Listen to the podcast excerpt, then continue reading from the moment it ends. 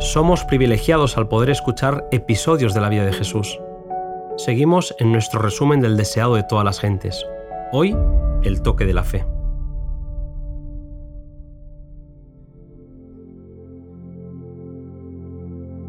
Al volver a la orilla occidental, Jesús se dirigió a la casa de Leví Mateo para encontrarse con los publicanos en su fiesta.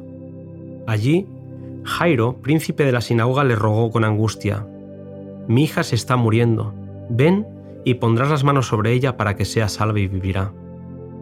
Jesús encaminó inmediatamente con el príncipe hacia su casa rodeado de una grande y expectante multitud.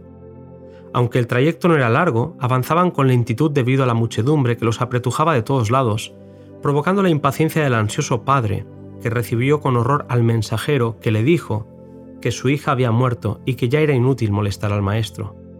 Pero Jesús al oírlo le dijo, No temas, cree solamente y será salva. Se apresuraron para llegar a la casa donde las plañideras y los flautistas llenaban el aire con su clamor. Jesús les dijo que no hicieran alboroto, que la niña no estaba muerta, sino dormida, pero aquellos se indignaron al oír las palabras del forastero y se burlaron de él. Después de exigir que todos abandonaran la casa, Jesús tomó al padre y a la madre de la niña, a Pedro, Santiago y Juan, y juntos entraron en la cámara mortuoria. Jesús se acercó a la cama, tomó la mano de la niña y le dijo en su idioma familiar, Muchacha, a ti te digo, levántate. Inmediatamente el corazón volvió a latir, y los ojos de la niña se abrieron como si despertase de un sueño. Se levantó y los padres la estrecharon en sus brazos llorando de alegría. No era el primer milagro maravilloso que los discípulos contemplaban aquel día.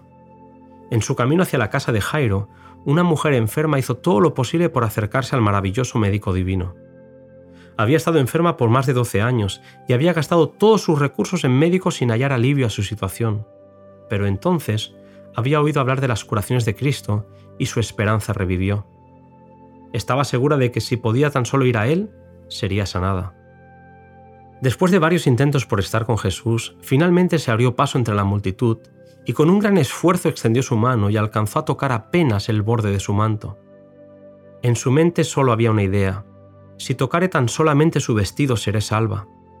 Y al tocarlo, supo que había quedado sana.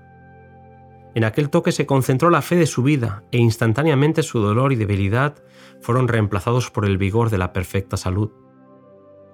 Ella quiso retirarse calladamente, pero Jesús sorprendió a todos cuando preguntó, ¿quién es el que me ha tocado? A Pedro le extrañó la pregunta de su maestro. Apenas podían caminar entre empujones, pero Jesús contestó, me ha tocado a alguien porque yo he sabido que ha salido de mi virtud.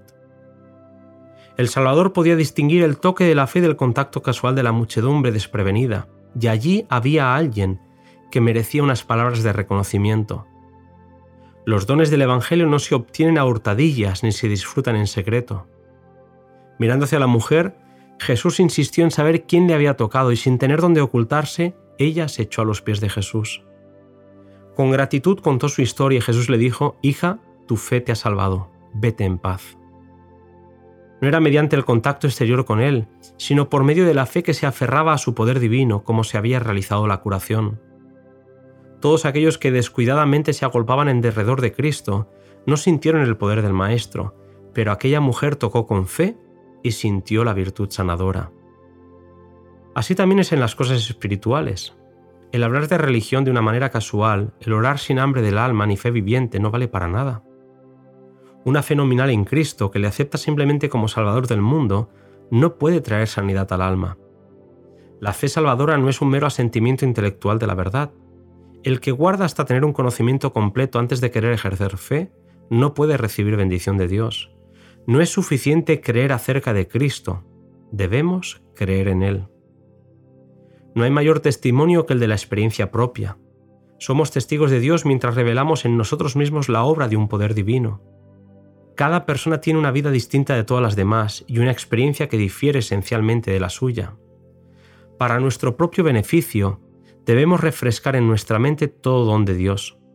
Así se fortalece la fe para pedir y recibir siempre más. Hay para nosotros mayor estímulo en la menor bendición que recibimos de Dios que en todos los relatos que podemos leer en la fe y experiencias ajenas. El alma que responda a la gracia de Dios será como un jardín regado. Su salud brotará rápidamente, su luz saldrá en la oscuridad y la gloria del Señor le acompañará. Recordemos, pues, la bondad del Señor y la multitud de sus tiernas misericordias. Como el pueblo de Israel, levantemos nuestras piedras de testimonio e inscribamos sobre ellas la preciosa historia de lo que Dios ha hecho por nosotros. Hasta aquí este precioso resumen del capítulo.